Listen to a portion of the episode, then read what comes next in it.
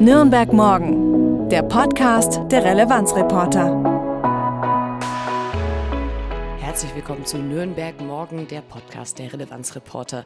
Wir sind unabhängig, konstruktiv und gemeinwohlorientiert. Ich bin Lea und heute mit mir in der Aufnahme ist Lilien. Hi. Hallo.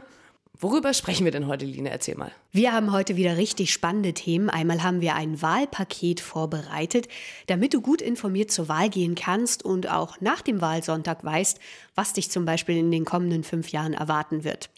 Außerdem, traditionell treffen sich ja alle Sportbegeisterte am Tag der deutschen Einheit am 3. Oktober zum Nürnberger Stadtlauf. Und Damals wie heute wird in Nürnberg gebaut. Es gibt spannende Führungen, die einen Blick zurückwerfen, zum Beispiel am Zeppelinfeld am 3. Oktober. Und gleich einen Tag später geht es auch schon wieder um die Zukunft. Hier startet nämlich eine Vortragsreihe mit dem Titel Wer baut Nürnberg? Und dann blicken wir auch noch zur Stadtratspolitik. Der Umweltausschuss trifft sich auch am 4. Oktober zum Thema Juraleitung. Hier geht es um die Frage der gesundheitlichen Auswirkungen so einer Starkstromleitung. Wie du ja weißt, geht es um die Ortsteile Katzwang, Kornburg und Worzeldorf und Mohrenbrunn. Am 8. Oktober kannst du wieder wählen gehen. Dieses Jahr ähm, werden VertreterInnen des Bayerischen Landtags bestimmt. Du hast sicher schon deine Wahlbenachrichtigung erhalten, vor ein paar Wochen wahrscheinlich per Post. Und jetzt heißt es Wahlprogramme lesen, den PolitikerInnen lauschen oder vielleicht auch den Wahlomat befragen, wenn man sich noch nicht so ganz sicher ist. Vielleicht fällt es dir damit aber auch schon leicht, am 8. Oktober dein Kreuzchen zu machen. Denn wählen gehen ist deine Chance zu bestimmen, wer für dich in den kommenden fünf Jahren die Politik in Bayern machen soll.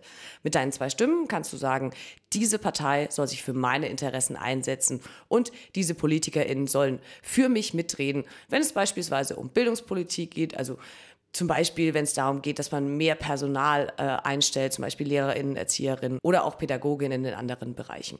Aber es geht natürlich auch um Sozialpolitik, Klimapolitik, eigentlich in dem Bereich alles, kann man sagen. Genau, deswegen ist auch diese Landtagswahl besonders wichtig. Und wir möchten, dass du gut informiert in diesen Wahltag startest und haben deswegen auch einige Sachen vorbereitet, die du auch nach den Ergebnissen, also am 9. Oktober beispielsweise, hören kannst. Du wirst in den kommenden Tagen erstmal ein exklusives Interview lesen können, warum das bayerische Wahlsystem ein Quäntchen mehr Demokratie enthält, so sagt es unser Politikwissenschaftler. In diesem Artikel liest du auch genau, wie die Landtagswahl funktioniert und wie gesagt, warum diese Wahl für uns besonders wichtig ist. Außerdem schauen wir noch auf die Jugend, ja, denn die durfte auch schon vorab wählen. Die Ergebnisse kannst du dir als Infografik genauer anschauen. Wir erklären dir auch, warum wir in Deutschland nicht digital wählen im Vergleich zu Finnland und nach dem Wahlsonntag gibt es auch noch eine exklusive Podcast-Folge, was das Wahlergebnis jetzt für Auswirkungen haben wird. Alle Infos zu unserem Wahlpaket findest du natürlich auf relevanzreporter.de. Den genauen Link findest du auch natürlich wieder in den Show Notes. Als Community-Mitglied kannst du für nur 8 Euro im Monat alle unsere Artikel dazu lesen und außerdem noch viele weitere spannende Beiträge entdecken. Ich finde es ja bei Wahlen immer sehr gut. Seit mehreren Wochen sind die Städten und Gemeinden mit Wahlplakaten quasi zugepflastert. Ja. Und äh, auch mein Social Media äh, Feed ist quasi voll mit Wahlwerbung. Das ist so ein bisschen zwiespältig, weil Postings zur Wahl, also auf Social Media online, sollten eigentlich laut der Bayerischen Landeszentrale für neue Medien sofort als Wahlwerbung erkannt werden. Und wir haben vorab mit Thorsten Schmiege, dem Präsidenten der Bayerischen Landeszentrale für neue Medien, über Wahlwerbung und politische Beeinflussung Beeinflussung gesprochen. Politische Werbung ist ja nicht nur im Radio und auch im Fernseher präsent. Wir sehen beispielsweise ja wieder viele Plakate auf den Straßen. Uns interessiert vor allem auch Social Media. In welcher Form findet aktuell politische Werbung statt? Politische Werbung ist erstmal, darauf muss man, glaube ich, hinweisen, viel breiter, als es vielleicht so die, die reine Wahlwerbung ist. Also äh, Wahlwerbung, das, das kennt man, das sind halt Spots, die auch dann im, im Fernsehen so entsprechend gekennzeichnet sind. Aber politische Werbung oder Werbung politischer Art, wie es im, im Staatsvertrag heißt, das sind eigentlich jegliche Inhalte Dritter, die erstmal auch äh, zur Darstellung oder auch im Interesse eines parteipolitischen Ziels erfolgen. Und darüber hinaus aber auch, wenn es äh, äh redaktionelle Inhalte sind, die, und das kennt man von der Wirtschaftswerbung, wo man sag mal, Themen im Interesse Dritter platziert. Also die, die Themenplatzierung, auch die Produktplatzierung, die kennt man aus dem Fernsehen. Das gibt es natürlich auch bei politischer Werbung. Und da muss man aufpassen. Das ist nämlich im Rundfunk und in rundfunkähnlichen Telemedien nach dem Staatsvertrag grundsätzlich unzulässig. Wo beginnt die Grauzone und was ist vielleicht eher kritisch einzuordnen? Inhaltliche Äußerungen zu, zu äh, politischen Themen, das ist nicht politische Werbung. Kritisch wird es immer dann, wenn es sehr stark in einem äh, Drittinteresse erfolgt. Also klarster Fall ist, wenn Geld fließt, dass das Geld gezahlt wird, entweder, dass ich einen Spot einer Partei oder auch einer staatlichen Stelle äh, weiter verbreite. Äh, es gibt aber auch die Fälle, wo ich äh, Geld zahle, dass ein bestimmtes Thema vielleicht auch mit einer bestimmten Intention verbreitet wird. Auch das äh, gilt als politische Werbung und ist, wie gesagt, in, in den klassischen, ja auch rundfunkähnlichen Telemedien ist es äh, erstmal unzulässig. Haben Sie ein konkretes Beispiel? Ein Beispiel, was, was wir hatten, da, da, ist auf einmal eine Tasse mit einem Parteilogo taucht auf. Und zwar äh, auffällig auf. Ja? Also das ist so, so der klassische Fall, wie man es vielleicht auch bei Produktplatzierungen kennt, wenn ein Markenname sehr auffällig äh, in Erscheinung tritt. Das gibt es natürlich auch bei äh, politischen Parteien. Das geht aber auch weiter, dass wenn bestimmte Themen, äh, Wahlempfehlungen abgegeben werden, dass äh, kann äh, im Einzelfall dann schon äh, zur politischen Werbung werden. Und der klarste Fall ist, wie gesagt, der Werbespot ja, äh, von einer Partei. Da gibt es dann auch keinen Graubereich mehr, sondern das ist, glaube ich, dann relativ eindeutig. Ähm, ist unter bestimmten Bedingungen auch äh, erlaubt. Das ist aber Wahlwerbung. Da, da gibt es dann auch im Interesse der Chancengleichheit klare Regeln, wie viel, wie das gekennzeichnet sein muss und wann es ausgespielt werden darf. Und wie sieht es mit politischer Beeinflussung aus? Politische Werbung in der klaren Form, ich mache etwas im Interesse Dritter, um die Meinung zu beeinflussen, das ist verboten. Ich darf mich natürlich zu politischen Themen äußern und äh, ich tue das auch als Journalist natürlich, weil ich vielleicht auch eine Überzeugung habe und auch den Nutzer oder den Konsumenten natürlich auch beeinflussen möchte. Das ist natürlich auch dann von meiner Presse oder, oder auch von meiner äh, Meinungsfreiheit gedeckt. Also insofern gibt es da kein, kein Schwarz und kein Weiß, sondern es ist immer der Einzelfall, der entscheidend ist. Und kritisch, das kann man schon sagen, wird es immer, wenn Geld fließt. Wenn du noch mehr Informationen zur Bayerischen Landeszentrale für neue Medien haben willst, dann klick einfach auf die Seite www.blm.de. Den genauen Link packe ich dir auch wieder in die Show Notes. Dir gefällt, was du hörst? Dann lass uns gerne ein paar Sterne da und empfehle uns weiter. Nicht nur politisch ist einiges los, sondern auch sportlich. Mit über 10.000 TeilnehmerInnen ist der Nürnberger Stadtlauf die größte Breitensportveranstaltung Nordbayerns. Es führt dann am Ring entlang und in die Nürnberger Altstadt. Jedes Jahr am 3. Oktober, da geht einfach nichts mehr. Hier kämpfen die LäuferInnen, ob äh, Kinderlauf, sechs Kilometer oder Halbmarathon, um jede Sekunde und werden überall von ZuschauerInnen angefeuert. Start für den Stadtlauf ist, wie könnte es anders sein, auf dem Hauptmarkt. 9.30 Uhr beginnt der erste Kinderlauf über 600 Meter.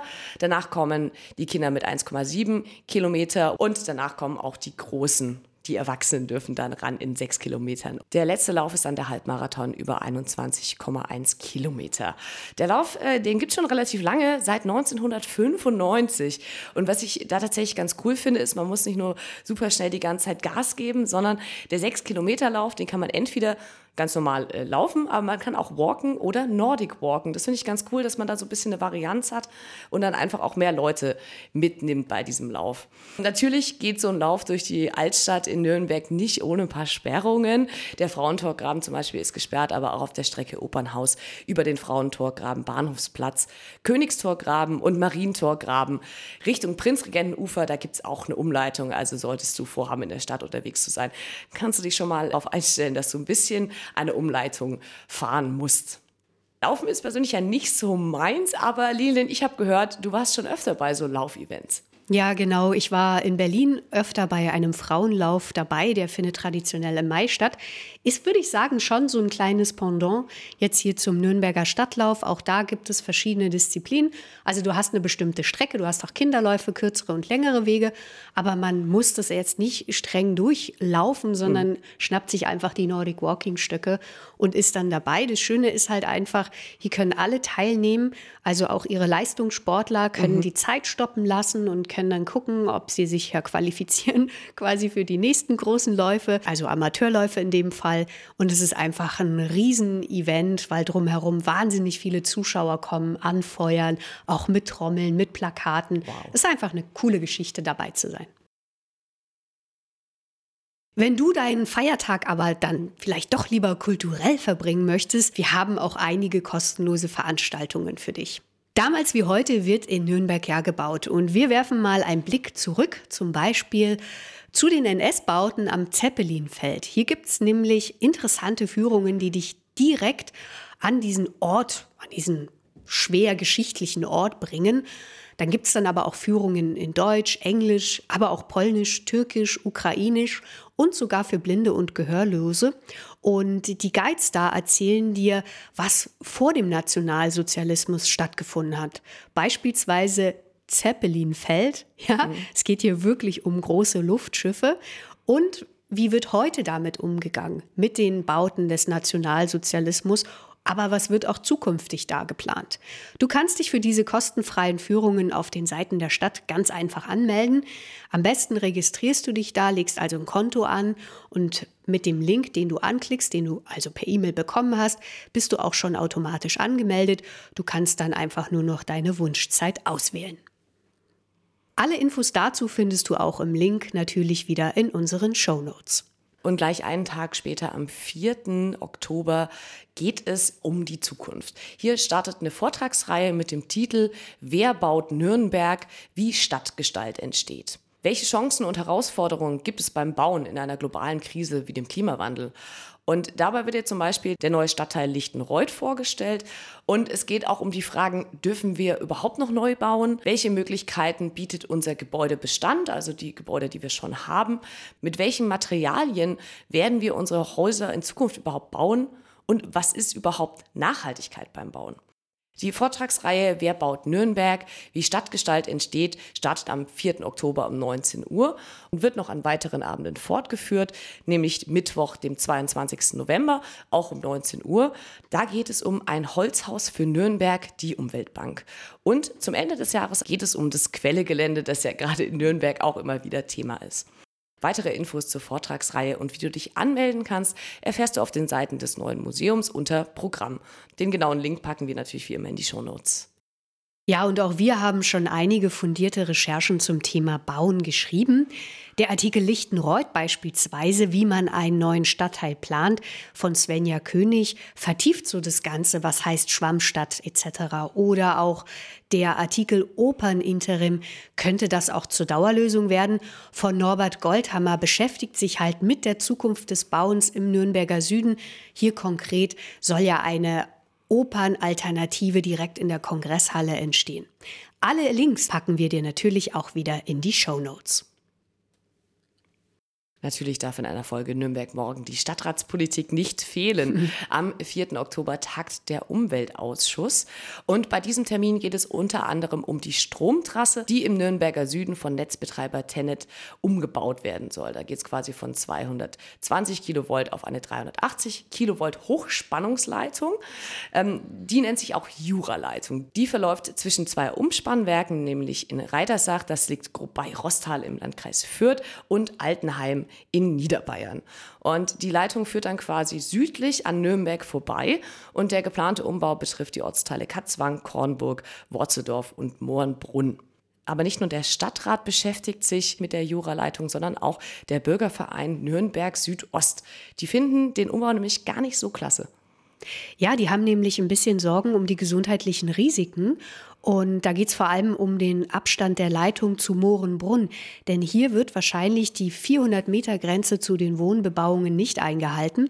Und der Gedanke ist so ein bisschen so Surren, Summen vielleicht auch oder Magnetfelder. Weißt du da Näheres? Also tatsächlich der Bürgerverein, der ist schon relativ lang in dem Bereich aktiv. Auf der einen Seite geht es tatsächlich um, wie gesagt, den Abstand zu den Wohnhäusern. Und außerdem geht es auch um die Belastung potenziell. Wie ist das mit dieser Hochspannung? Kann diese Hochspannung potenziell gesundheitsschädlich sein? Das ist auch eine Frage, die ist aktuell noch nicht final geklärt. Und da gibt es auch von drei Parteien Anträge, die im Umweltausschuss äh, besprochen werden sollen. Die sind alle ungefähr ähnlich. Also mhm. es geht darum, die sollen auf jeden Fall ein Gutachten erstellen lassen, ob es da gesundheitliche Risiken durch diese Hochspannung gibt oder nicht. Und dann gibt es auch noch eine Alternative, die auch schon relativ lang besprochen wird. Da geht es um das sogenannte Moli-Pipe. Okay. Das ist äh, quasi ähm, eine Ummantelung dann und da ist es dann so, dass gesagt wird, naja, da kommen halt dann keine magnetischen Felder nach außen von dieser Stromleitung.